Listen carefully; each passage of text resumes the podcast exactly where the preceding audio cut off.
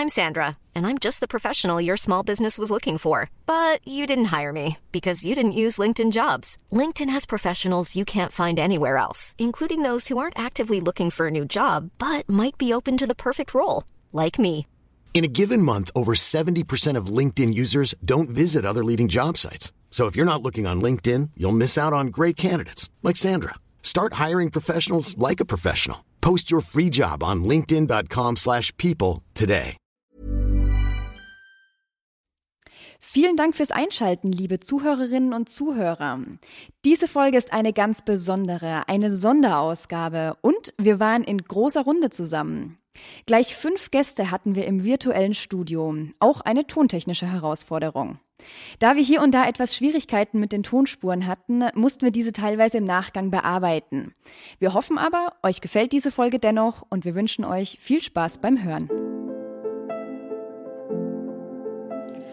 Hallo zu einer Sonderausgabe von Think Beyond im Rahmen des Incometer Awards 2021. Ich bin Desiree und heute im virtuellen Studio zusammen mit Jurypräsident Dr. Gerhard Filzmeier und den FachjuryleiterInnen einmal für Kampagnen Dagmar Meckett, für Intranet und Digital Workplace Lutz Hirsch, für Medien Dr. Christian Phil und für Strategie Dr. Guido Wolf. Hallo in die Runde. Schön, dass ihr hier seid. Schön, dass ihr hier sind. Think Beyond der Podcast rund um interne Kommunikation. Gerhard, äh, ich habe es gerade angesprochen, eine Sonderausgabe zum Incometer Award 2021. Erzähl uns doch einmal ganz kurz, was der Incometer ist. Der Incometer ist ein Wettbewerb, der einen besonderen Wertmaßstab für die IK liefern will. Wir haben ja immer wieder das Problem, dass die interne Kommunikation zwar strategisch immer bedeutender geworden ist, aber diejenigen, die die Strategie umsetzen sollen, äh, doch mehr als Handlanger gesehen werden und nicht als die Strategen. Unterstreichen auch einige Untersuchungen. So sind über 90 Prozent des Topmanagements laut einer Untersuchung der Uni Leipzig der Meinung, dass die IK einen bedeutenden strategischen Wert für das Unternehmen hat. Aber nur etwas mehr als 50 Prozent der eigentlichen Macher werden äh, so akzeptiert, dass sie auch tatsächlich diese Strategie umsetzen können. Das liegt an vielen Punkten. Das liegt an der äh, Ausbildung, das liegt aber auch an dem Selbstverständnis. Da hat auch die SCM selbst äh, äh, immer wieder Untersuchungen gehabt, dass man eben sagt, na ja, wir sehen uns als Berater, als Kommunikatoren, haben aber keine Konzepte. Und das war im Grunde der Ausschlag, als wir 2018 den Inkometer ins Leben gerufen haben, dass wir eben sagen wollten, na ja, die interne Kommunikation braucht eine strategische Basis und wir wollen einen Wettbewerb, der gerade auf diese Ideen aufsetzt. Also ein Lackmuspapier für die Qualität der IK ist. Und das hat sich über die vier Jahre jetzt eigentlich gezeigt, dass wir äh, zum Teil Fortschritte machten, aber manche Dinge immer noch ein bisschen zögerlich äh, waren und äh, wir mit dem Preis äh, in einem Fahrwasser liegen, das äh, akzeptiert ist. Das zeigen auch die äh, Einreichungen, dass eben äh, wir quasi für die Unternehmer oder für die Unternehmenskommunikation ein Beleg sind, dass sie einen guten Job machen und da der Award des Incometers ein deutliches Beispiel geben kann. Also der Inkometer für als als Wertmaßstab für die interne Kommunikation. Ähm, und äh, du hast mal gesagt, die interne Kommunikation ist gerade auch in schwierigen Zeiten ähm, hat eine große Bedeutung gerade in schwierigen Zeiten. Was war das für ein Jahr äh, für die interne Kommunikation, Gerhard?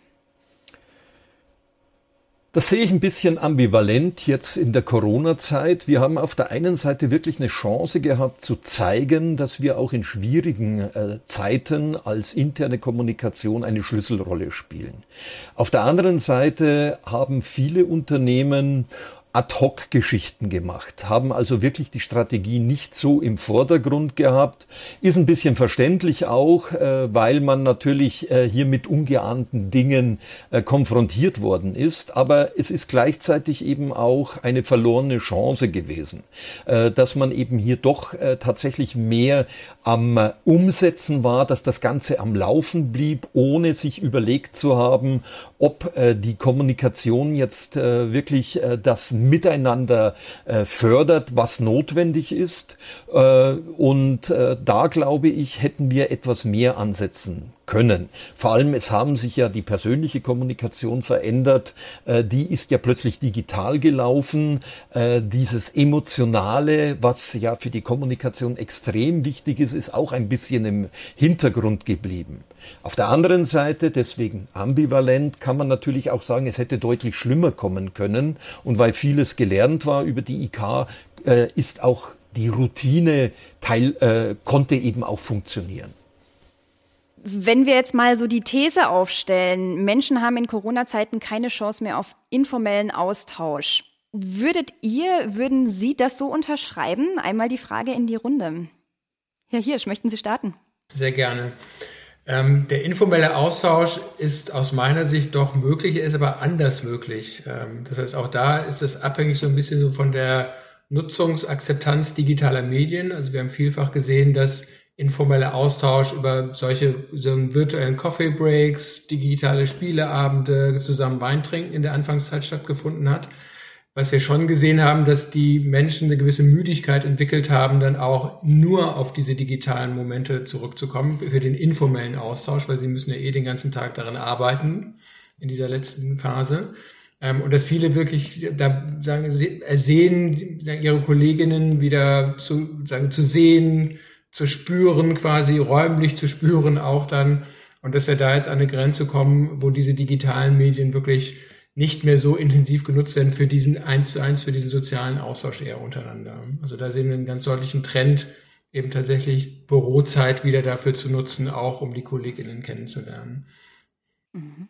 Dagmar? Das hängt ja auch so ein bisschen davon ab, was man genau unter informellem Austausch versteht. Ähm, weil ich glaube, dass auch wenn die Möglichkeit zum persönlichen Austausch besteht, nicht immer das Informelle so genutzt wird. Ich denke, man muss sich da, äh, man muss unterscheiden zwischen Anfang Corona-Krise und wo wir jetzt sind. Am Anfang war das alles noch ein bisschen gezwungener. Und man fand das schwieriger, äh, mal, mal jemanden zu fragen, hast du jetzt mal Zeit, mit mir auf Teams zu springen, heute Nachmittag um drei oder irgendwie, ne, das war alles ein bisschen gezwungener. Ich denke, jetzt ist es eigentlich viel informeller geworden. Ich finde es jetzt viel einfacher, mal schnell eine Unterhaltung zu haben mit jemandem, mal schnell irgendwo nachzufragen und einfach mal bei jemandem durchzuklingeln über Teams oder, oder über Zoom oder sowas oder auch per Telefon oder FaceTime. Einfach mal anzurufen und sagen, können wir das mal ganz kurz besprechen? Das ist jetzt viel, viel ungezwungener geworden. Das ist jetzt viel mehr die Norm. Wir haben uns daran gewöhnt eigentlich finde ich das gar nicht so schlecht. Klar vermisse ich den Kaffeeaustausch mit Leuten oder über einer Tasse Kaffee. Aber ich finde das eigentlich gar nicht so schlecht, wie sich das entwickelt hat. Mhm. Guido? Da hänge ich mich mal dran. Ähm, ich denke auch, dass es erhebliche Zuwächse an informellem Austausch gibt. Allein wenn wir uns mal überlegen, was international, also in globalen Unternehmen plötzlich möglich geworden ist jetzt mal über Zeitgrenzen und verschiedene Zeitzonen äh, nicht zu reden, was natürlich immer noch mal eine andere Thematik ist. Auch der Verkehr, auch das äußere Erscheinungsbild hat sich total gelockert. Auch das finde ich wichtig. Also wir begegnen uns dann eben auch in Führungsetagen gar nicht mehr äh, nur mit Krawatte und so weiter, auch wenn das ja sowieso in den letzten Jahren nachgelassen hat. Aber das Homeoffice führt natürlich dazu, dass äh, da siehst du hinten die Kinder spielen oder, oder die, die, die Dartscheibe und da sitzt ja keiner mehr mit einer Krawatte. Und auch das fördert das Informelle, fördert die vielleicht unmittelbare, das Sichtbarwerden von Führungskräften und reduziert auch Barrieren. Ich finde, es gibt aber auch ein paar Aspekte, die wirklich nicht zu substituieren sind digital. Beispielsweise das Zufällige. Man muss sich klar machen, wenn wir uns einfach mal informelle Begegnungen ausmalen. Da geht jemand, öffnet die Tür, geht auf den Gang, um den Kaffee zu holen. Deswegen habe ich mich gerade Dagmar drangehängt. Ähm, und da in dem Moment öffnet sich die Tür schräg gegenüber, will auch einer einen Kaffee holen. Das kannst du, das ist ein Zufall. Und jetzt sehe ich die Person und jetzt fällt mir was ein. Habe ich es digital, fällt mir was ein und dann suche ich die Person auf. Das ist ein Unterschied. Also das Zustandebringen, das Inszenieren, das Initiieren von Austausch, die Impulse sind eben nicht mehr durch Begegnung, also physische Begegnung, durch, die, durch den visuellen Kontakt. Und ich möchte noch einen zweiten Aspekt hinzufügen. Ähm, wir wissen ja alle, dass Kommunikation ein Geschehen ist, was eben multimodal ist. Und multimodal bedeutet nicht nur, dass wir auf uns, uns sehen und uns hören können, das können wir ja auch digital, das hat sich ja total verbessert und wir sind auch alle viel besser darin geworden. Ich selber ertrage sogar mittlerweile mein eigenes Bild auf dem Screen. Äh, wir sind also viel souveräner und vielleicht auch, ja, irgendwie kommen wir uns jetzt alle schon, können uns gar nicht mehr anders vorstellen oder so. Aber es gibt eben auch beispielsweise Nähe, Distanz.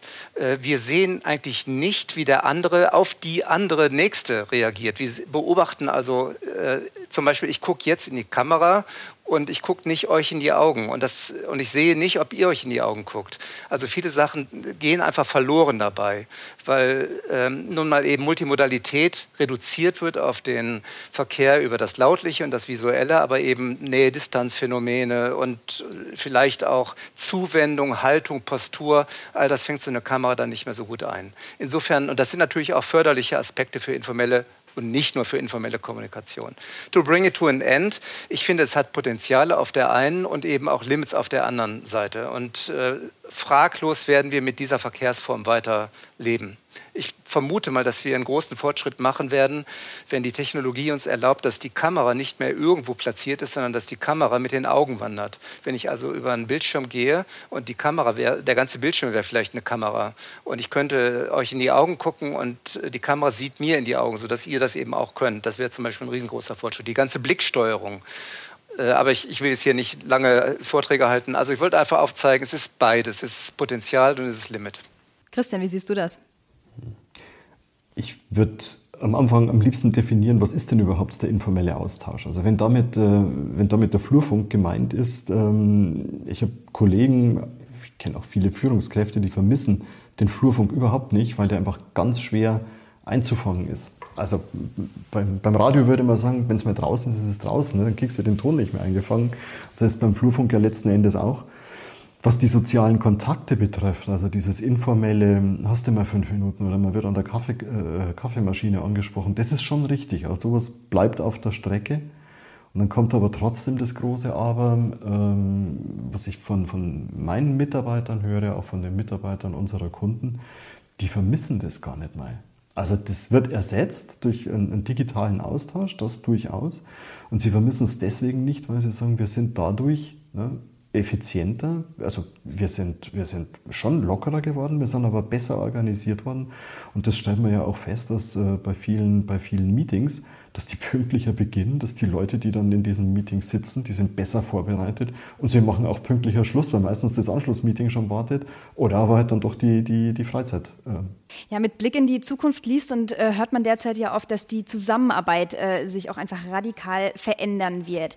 Ist das auf der einen Seite so, beziehungsweise muss das vielleicht sogar so sein, äh, damit äh, Unternehmen weiter erfolgreich bleiben?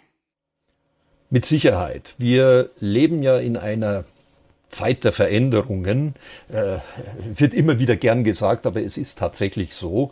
Und äh, das mobile Arbeiten, das Heimarbeiten ist ja nicht nur eine Sache, die jetzt über Corona kam, sondern das ist ja schon vor zehn Jahren aufgekommen, weil wir einfach weltweit zusammenarbeiten, global zusammenarbeiten, weil wir Mitarbeiter haben, die eben deutlich mehr Entscheidungsraum haben, weil Führen anders läuft als früher, dass ich eben nicht mehr kontrolliere jeden jeden Schritt überprüfe, sondern Teams habe, die mit Verantwortung leben. Und das bedeutet eine grundsätzlich andere Arbeitssituation.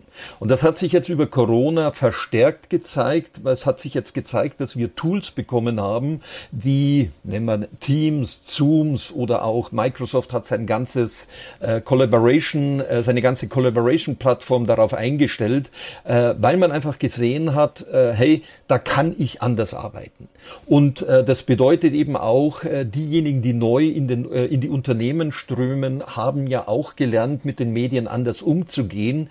Die haben andere Werte, Familie, Arbeiten äh, hat andere Bedeutungszusammenhänge bekommen. Man möchte eben auch äh, entscheiden, wann man kommuniziert, mit wem man kommuniziert und man möchte mehr Freiheiten haben. Und das bedeutet für uns Kommunikatoren, dass sich da einiges ändert. Also wir müssen mehr schauen, dass Plattformen funktionieren, dass diejenigen, die kommunizieren sollen, eben auch wissen, worüber sie kommunizieren und das eben auch emotional motiviert machen und äh, wir eben nicht mehr, wie wollen man sagen, mit dem Medizinlöffel Information einflößen, sondern es muss motivierend kommen, es muss emotional akzeptabel werden. Mhm. Dagmar? Ich denke, dass äh, die Corona-Krise, die Art, wie wir zusammenarbeiten, einen Trend beschleunigt hat, den wir sowieso schon gesehen haben. Das sieht man gerade bei globalen Unternehmen. Ähm, die interne globale Kommunikation ist ja wirklich nicht einfach gewesen. Ich denke eigentlich, dass die Corona-Krise da ein, zu einem Fortschritt geführt hat, der absolut notwendig war und der auch gewünscht war. Denn ich denke, was, was, was ich jedenfalls gesehen habe äh, bei Firmen, mit denen ich zusammenarbeite, ist, dass ähm, die Zusammenarbeit sich absolut geändert hat, aber nicht zum Negativen, sondern da ist viel mehr Kommunikation, da ist regelmäßigere Kommunikation und ähm, ich, ich denke, das hat, das hat Guido gerade gesagt, dass man wirklich einfacher mal über die Grenzen hinweg jemanden anspricht, wo das früher vielleicht ein bisschen schwieriger war. Ähm, es stimmt absolut, wir müssen dazu bereit sein. Ähm, Change ist immer schwierig. Ähm, aber ich denke, dieser Trend war schon da. Dieses Wissen, dass wir das machen müssen, war schon in vielen Köpfen verankert. Aber manchmal war auch dieser, dieses, wie genau machen wir das, so ein bisschen ein Hindernis. Und wir sind da reingeschmissen worden ins kalte Wasser und mussten dann einfach. Und diese, diese Sorge ist uns jetzt so ein bisschen weggenommen worden. Und ich sehe das eigentlich als Möglichkeit, als Chance, als eine positive Entwicklung. Mhm.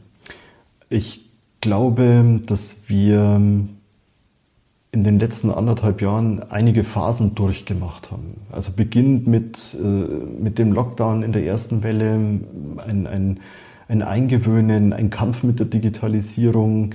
Ähm, der häufigste Satz war, glaube ich, können Sie mich sehen? Der zweithäufigste, können Sie mich hören? Weil es einfach nicht so wirklich funktioniert hat. Und dann ist etwas eingetreten, was der, der aktuelle Microsoft-CEO, der Satya Nadella, äh, das ist der, der Vater von, von Teams, äh, der Entwicklungskopf dahinter, was der gesagt hat, der meinte, also innerhalb von drei Monaten haben wir eigentlich die Digitalisierung von zwei Jahren aufgeholt. Und das ist, glaube ich, so passiert in der zweiten Welle bis hin zum, zum Frühjahr dieses Jahres. Also da hat er, da hat er tatsächlich recht, ähm, dass wir plötzlich mit digitalen Fähigkeiten ausgestattet sind, die wir vorher eigentlich uns immer gewünscht haben und dann nicht mehr hatten. Und das hat tatsächlich zu einer radikalen Veränderung des Zusammenarbeitens geführt. Also in, der, in dem sind wir ja jetzt drin, dass man schon, also eigentlich schon total überrascht ist, wenn man sich im Präsenz sehen kann, weil wir ne, geimpft, genesen, getestet sind. Ähm, und, und das wird die nächste Veränderung sein. Was wir jetzt auch feststellen, das merkt man auch in, der, in den Anforderungen, die an interne Kommunikateure gestellt werden, ähm, Führungskräfte erwarten sich von der internen Kommunikation eine massive Unterstützung, also quasi auch eine, eine Guidance. Wie gehen sie denn mit den nur mehr noch virtuell erreichbaren Mitarbeitern um? Und auch das ist ein ganz, ganz großer, offener Punkt, der, und wenn ich jetzt nach vorne schaue, nämlich noch nicht beantwortet ist, weil die Zukunft wird hybrid sein. Wir werden sowohl Präsenz als auch virtuelle äh, Treffens haben. Und die Führungskräfte sind im virtuellen aufgefordert, ganz anders zu führen ähm, Mitarbeiter durch E-Mails zu führen, Teams durch E-Mails zu führen, erfordert ganz andere Fähigkeiten und die reichen weit über ein präzises Formulieren hinaus ähm, als das, was wir momentan eigentlich ähm, erleben. Und weil es vorhin auch mal anklang, weil so der Ruf nach Präzision im Raum stand, das stimmt auf alle Fälle. Also das digitale Führen, das braucht auf der einen Seite mehr Vertrauen, also quasi eine gegenseitige Einstellung und es braucht deutlich mehr Klarheit, sowohl bei den, bei den Mitarbeitern, die angesprochen werden, wie natürlich auch bei der Führungskraft. Also da gibt es kein, kein, ich formuliere mal etwas grau irgendwo zwischendrin, sondern er ist halt einfach gut beraten, wenn er schwarz-weiß und auf den Punkt treffend formuliert. Ich glaube, dass diese die neue Form der Zusammenarbeit nicht die Zusammenarbeit, die wir jetzt erleben, ist. Ähm, das heißt, es ist, die neue Form der Zusammenarbeit ist ja nicht, dass wir uns alle in Teamsitzungen treffen und eine Teamsitzung nach der anderen machen dann auch, das ist keine neue Form der Zusammenarbeit. Ne? Also das sind Telefonkonferenzen auf einem höheren Niveau, so würde ich mal sagen. Die neue Form der Zusammenarbeit ist, dass wir haben das bei Hirschtech jetzt im Leadership-Team heute gerade besprochen auch, dass wir diese hybriden Modelle einführen. Das heißt, es gibt Menschen, die sagen, ist doch super, ich konnte endlich von zu Hause konzentriert arbeiten dann auch und für mich funktioniere ich klasse. Wir haben aber festgestellt, das Team funktioniert nicht klasse, wenn alle nur von zu Hause aus arbeiten, weil ein großer Punkt, der Wissenstransfer bleibt komplett auf der Strecke. Wissen wird nicht über Teamsitzungen transferiert, sondern Wissen wird dann transferiert, wenn ich mit den Menschen zusammenarbeite und mit denen zusammen über die Schulter gucken kann, wenn ich erlebe, wie der mit dem Kunden spricht, wenn ich erlebe, wie der mit mir zusammen Ideen entwickelt und so weiter. Und diese neue Form des hybriden Modells, also wann sagen nach dem Arbeitsprofil ähm, erlaube ich oder sagen, sage ich für mich, ich brauche eher Stillarbeit, bleibe ich zu Hause oder mache Teamsitzungen viel, bleibe ich auch zu Hause, damit ich andere nicht störe. Wann mache ich Teamsitzungen? Wann steuere ich mein Team? Wann will ich die alle zusammen haben? Dann auch, um die persönliche Bindung wiederzukriegen, dann auch. Und diese Form der Zusammenarbeit des neuen hybriden Modells müssen wir jetzt versuchen, gemeinsam auszuhandeln. Führungskräfte mit ihrem Team, die Unternehmen in sich dann auch. Und da kommt die Rolle, das ist, was eben auch gesagt wurde, ganz wichtig, die Rolle der Kommunikation auf einmal wieder ins Spiel. Weil Führungskräfte müssen ganz anders kommunizieren in so einem hybriden Modell. Die haben Personen, mit denen sie persönlich sprechen, die haben Personen, mit denen sie überwiegend digital sprechen. Da darf es kein schlechter, kein besser gestellt geben dann auch. Und das ist eine ganz wichtige Funktion dann auch, die den Führungskräften beigebracht werden muss dann auch. Und wie ich in der ganze Form der Kommunikation ja auch sozusagen neu aufbauen muss. Und das ist natürlich perfekt für die interne Kommunikation. Also lange Rede, kurzer Sinn. Die neue Form der Zusammenarbeit ist nicht nur Teams, sondern ein hybrides Modell, was ganz andere Komplexitäten nach sich zieht. Ich bin dankbar für den Trend unserer Diskussion, weil ich immer mal an solchen Diskussionen teilnehme. Und dann äh, komme ich da ganz oft in die Rolle, dass ich analoges Wasser in den digitalen Wein zu kippen äh, habe. Denn tatsächlich müssen wir ja auch mal sehen, dass ganz viele Bereiche, ganz viele Unternehmen und Branchen äh, faktisch analog arbeiten. Ich selber, um mal ein ganz dramatisches Beispiel äh, heranzuziehen, ich selber bin hier vom Hochwasser betroffen, wohne in der Nähe der A, hatten auch prima Wasser im Keller und ich kann nur sagen, das kriege ich digital nicht aus dem Keller. Da, äh, wir haben, als hier das Wasser ankam und ich dann zuguckte, wie es die Treppe, Kellertreppe runterlief, da haben wir eine Schaufel in die Hand genommen. Also es ist ziemlich analog. Und die Zusammenarbeit war, dass man sich anschrie, ey, da vorne. Also worauf ich hinaus will, ist äh, jetzt mal von zurück von der Dramatik in die normalen äh, Prozesse in normalen Unternehmen. Äh, worauf ich hinaus will, ist, wir haben ganz viele Zünfte, handwerkliche Zünfte, die äh, zunächst mal das, was sie tun, nicht digital tun. Aber am Ende können sie es nur noch tun, wenn sie eben digital ergänzt sind. Und deswegen möchte ich sehr gerne, Herr Hirsch, das aufgreifen, was Sie sagen. Es ist nicht nur, also vollkommen d'accord, es ist auf jeden Fall das, was Sie herausstellen, ein hybrides Kommunizieren, was so ganz nebenbei gesagt auch erheben und auch darauf haben Sie ja schon hingewiesen, wirklich auch neue Führungsmodelle, neue Führungskonzepte mit sich bringt. Beispielsweise Ausüben von Kontrolle. Und da machen wir uns mal nichts vor. Das ist für viele Führungskräfte immer noch auch führen. Nicht nur Coach zu sein, sondern auch wirklich Aus, Aufsicht auszuüben. Naja, also neben dem Kommunizieren haben wir auch ganz einfach äh, tun. Ja? Es, es muss äh, analog und digital gearbeitet werden. Und dieses Coworking, diese Formen von neuer Zusammenarbeit, die nicht mehr ohne Digitalität zu denken sind, die äh, auch die Maurer kriegen ihre Steine von irgendwoher und die werden eben über das Internet bestellt oder über welche Prozesse auch immer. Am Ende wird dann eben doch wieder Stein auf Stein gestellt. Also es sind tatsächlich nicht nur hybride Kommunikationsformen, sondern hybride Prozesse. Und ich glaube, dass wir da wirklich noch vollkommen am Anfang stehen und diese Architekturen noch gar nicht richtig sehen können. Und auf jeden Fall aber werden wir mit der Prozesskommunikation, was ja auch eines meiner großen Lebensthemen vielleicht ist, werden wir mit der Prozesskommunikation auch nochmal völlig neu schauen, zu schauen haben, wie sind die Leute eigentlich befähigt und, und sehen wir das überhaupt richtig? Gucken wir mit den, oder machen wir den Transfer, den Sie, Herr Hirsch, glaube ich, auch gerade meinen, dass wir eben mit den alten Modellen auf das neue Hybride schauen. Und das ist tatsächlich, äh, das wäre zu kurz gesprungen. Mhm. Es ist super interessant. Also ich nehme erstmal mit, ähm, ganz zu Anfang müssen wir erstmal bereit sein überhaupt für diese Veränderung. Und dann ist es aber auch so, ähm, dass die, die ganze Kommunikation, die Art zu arbeiten, ein ganzes Stück präziser sein äh, muss, beziehungsweise werden muss. Und äh, dann ähm, ist diese, diese neue Art der Zusammenarbeit auch, äh, sag ich mal, machbar, beziehungsweise ähm, werden wir oder stehen wir da momentan noch an einem ganz neuen, an einem ganz neuen Modell, beziehungsweise vor ganz neuen Strukturen. Das hybride Modell äh, nehme ich mit, äh, beziehungsweise hybride Prozesse äh, werden immer wichtiger. Also die, die Mischung aus digital und, äh, und analogen Treffen, äh, digitaler Zusammenarbeit, analoger Zusammenarbeit. Und ähm, da äh, wird dann auch die Rolle der Kommunikation nochmal eine, einen ganz großen Bedeutungszuwachs haben. Ähm, sehr, sehr spannend, äh, vor allem, weil wir da ja gerade wirklich am Anfang stehen und das ja jetzt auch mit, mit begründen können, ähm, sozusagen. Ich möchte gerne an dieser Stelle einmal äh, nochmal so ein bisschen mehr in die Themenbereiche reingehen. Ähm, Dagmar, mh, mm, du bist ja als Fachjuryleiterin der, der Kategorie Kampagnen beim Incometer Award bist da vor allem wirklich sehr, sehr stark in den Kampagnen drin. Ich frage mich, viele Unternehmen hatten in der Corona-Zeit das Gefühl, etwas machen zu müssen. Einfach nicht nur still da sitzen zu können, sondern irgendwas umsetzen zu müssen. Häufig entsprach das aber nicht im klassischen Sinne einer Kampagne. Hm, kann man in der Corona-Zeit Kampagnen überhaupt angemessen durchführen oder wie stehst du dazu? Firmen wollten was machen oder hatten das Gefühl, sie müssten was machen. Da würde ich sagen, ja, auf jeden Fall mussten sie was machen. Kampagnen sind ja lang angelegte Kommunikation, äh, die eine bestimmte Message äh, auf verschiedenen Kanälen rüberbringen.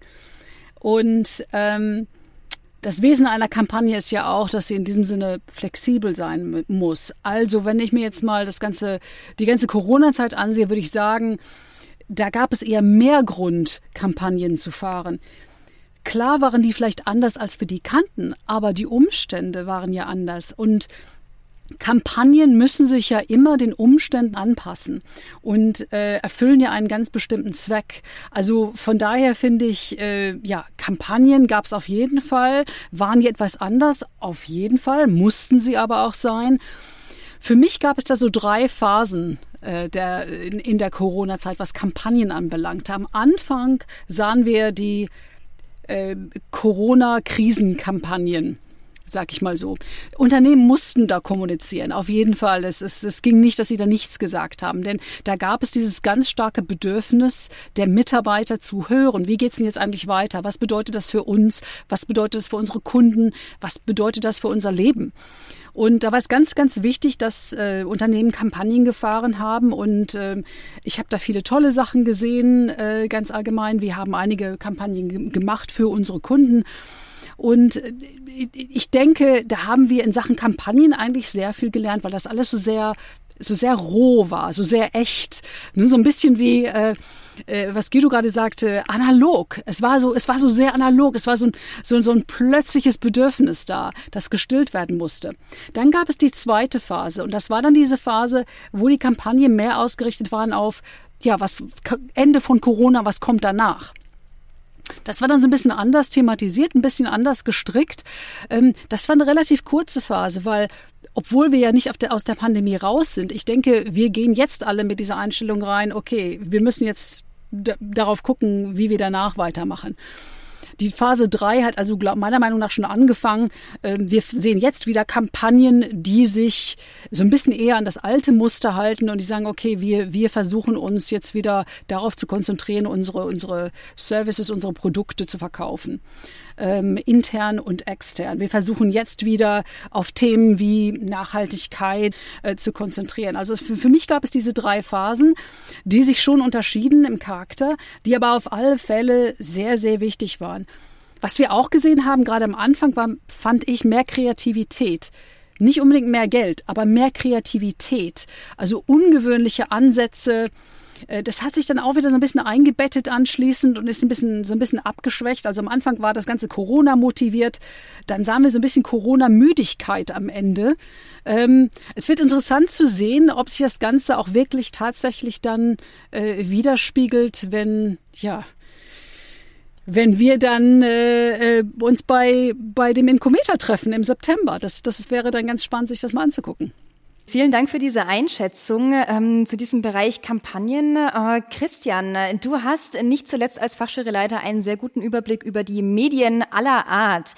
Ich habe den Eindruck, dass durch die Digitalisierung die Quantität der Printbeiträge, na, schwieriges Wort, abgenommen hat. Hat Print überhaupt noch eine Chance? Eine ganz spitze Frage mal an der Stelle. Ja, das ist, das ist wirklich sehr, sehr zugespitzt formuliert. Es tut mir leid, ich kann nicht anders darauf antworten, aber für, für mich gibt es keinen, keinen Wettkampf zwischen, zwischen Print und Digital. Das heißt, ich würde diese Frage immer versuchen auch zu relativieren. Und ähm, nach, also meiner Meinung nach hat Print sehr wohl eine Chance. Gleichwohl, wir haben festgestellt, ja, die Einreichungen gehen zurück. Das merken wir auch im, im Agenturgeschäft, wenn wir mit Kunden reden, die anfragen, digitalisieren Sie bitte unser Mitarbeitermagazin, die nehmen zu. Und dann kommt auch hier wieder so ein großes Aber, wenn man nämlich dann mal nachfragt, und das äh, haben wir verschiedene Anbieter in verschiedenen Studien auch gemacht, also die, die Zahlen, die dabei rauskommen, sind oft sehr ähnlich, dass so irgendwo zwischen 50 und 60 Prozent der Mitarbeiter sagen, ja, gern hätten wir es digital, wir hätten es auch gern angepasst für, für eine App. Ähm, aber 50 Prozent, 55 Prozent, das sind so Standardzahlen fast schon. Und das hält sich seit vier, fünf Jahren, die sagen, oh, wir hätten es aber dann doch ganz gern äh, gedruckt. Und man muss sich dann immer vor Augen halten, also in welcher Lesesituation und mit welchen, mit welchen Inhalten hole ich, denn, hole ich denn die Mitarbeiter ab. Das, das eine ist halt einfach eher newsorientiert, hat weniger diese, diese ich sage immer, das, was bei Print mit dabei ist, das ist ja fast schon eine, eine Lean-Back-Funktion. Das hat man im Digitalen nicht. Im Digitalen ist der, und das gilt für die interne Kommunikation ja genauso, da ist ein Wettbewerber, ist einfach nur ein Klick entfernt. Wenn ich aber ein wirklich gut gemachtes, und die Betonung liegt halt auf gut gemachten Mitarbeitermagazin, wenn ich das mit nach Hause nehme, dann liegt es auf dem Tisch. Ich beschäftige mich damit genauso lange wie mit einem Kioskmagazin. Also auch da sind die Analysen ganz, ganz eindeutig. Und ich bin ganz froh, dass der Bildschirm einfach mehr aus ist. Also ich beschäftige mich dann mit dem Unternehmen, ohne dass ich abgelenkt werde. Und das ist nicht zu unterschätzen.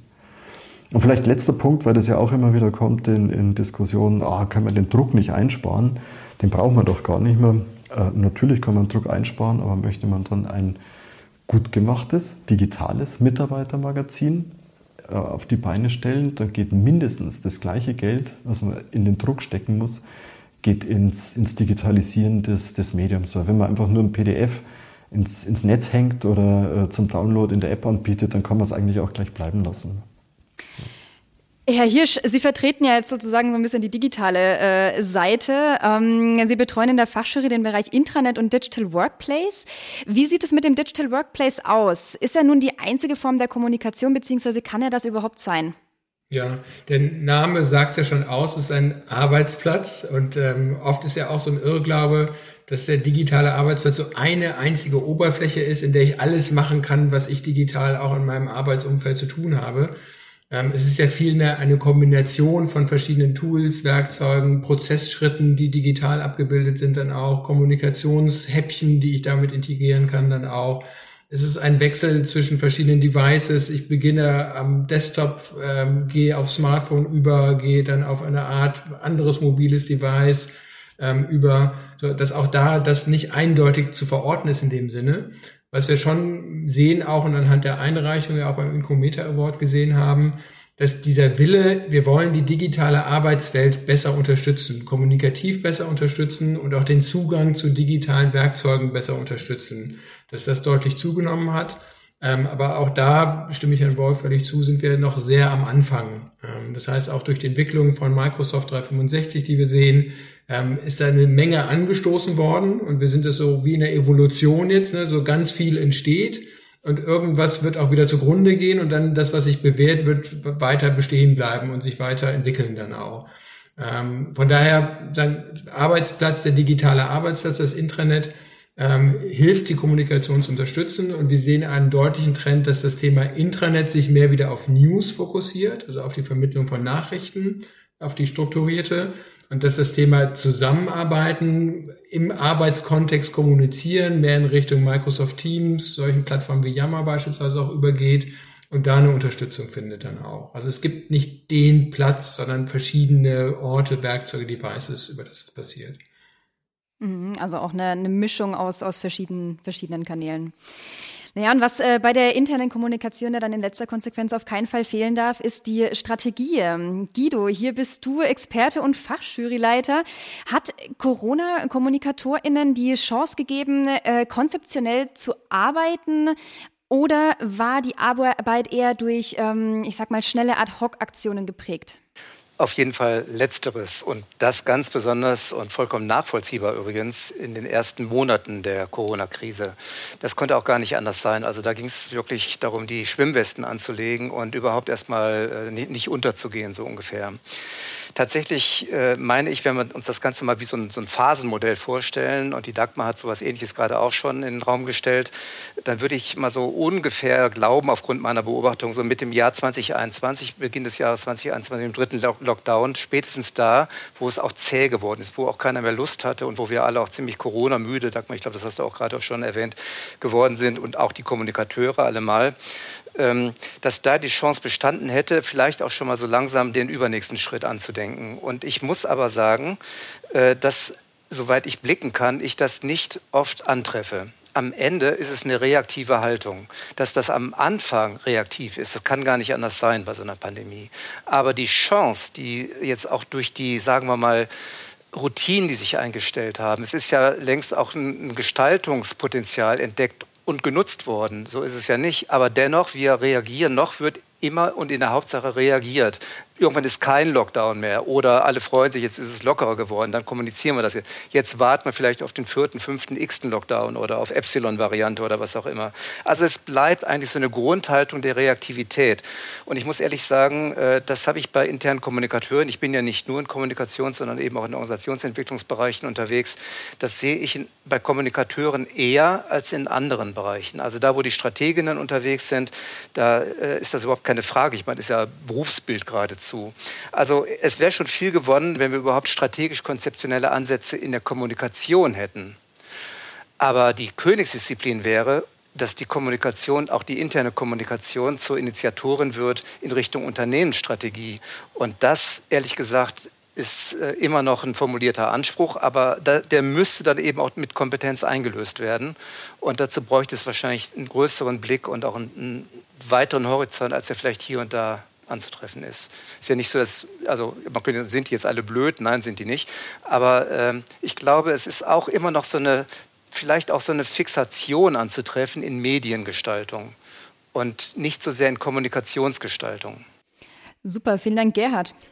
Ja, Guido, da sprichst du ja eigentlich genau das an, wofür der Inkometer steht. Und äh, mit der Kategorie Strategie wollen wir natürlich, also ich will es jetzt nicht Königsdisziplin sagen, äh, dazu sagen, aber mit dieser Kategorie wollen wir natürlich belegen, äh, welchen strategischen Wert die IK hat.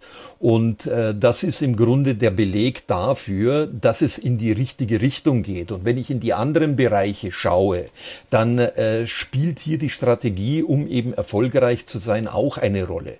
Also eine mediale Konzeption geht ohne strategischen Background genauso wenig, wie dass ich eine Kampagne äh, steuere, eine Kampagne durchziehen möchte. Da brauche ich eine klare strategische Überlegung dazu. Und dafür steht der Inkometer. Und äh, ich glaube, das ist ein schöner Beleg, dass wir äh, hier immer deutlicher belegen können, äh, die richtigen Angebote jetzt als Award zu machen, damit wir eben auch ein Wertmaßstab für die Community-Kommunikation sind. Sehr schön. Vielen lieben Dank an dieser Stelle für die ganzen Einblicke, für die Einblicke in die Themenfelder Kampagnen, Medien, Intranet und Strategie, aber auch äh, diesen Blick in die Zukunft, äh, wie wir äh, in, in der Zukunft weiter zusammenarbeiten werden. Jetzt sind wir natürlich gespannt, welche Projekte und welche Schwerpunkte der Incometer Award 2021 hervorbringt. Am 23. September ist es soweit. Dann werden die besten Projekte der internen Kommunikation in Berlin in feierlichem Rahmen gekürt. Am selben Tag gibt es davor äh, aber auch noch viel Input auf dem Incometer Forum. Und da werden äh, wir uns auch hier, so wie wir gerade in der Runde sitzen, ja auch alle wiedersehen. Ich freue mich sehr darauf. Ich danke euch. Ich danke Ihnen, dass ihr mit dabei wart. Vielen lieben Dank. Tschüss, sehr gerne. Ciao. Sehr gerne. Vielen Dank. Think Beyond, der Podcast rund um interne Kommunikation.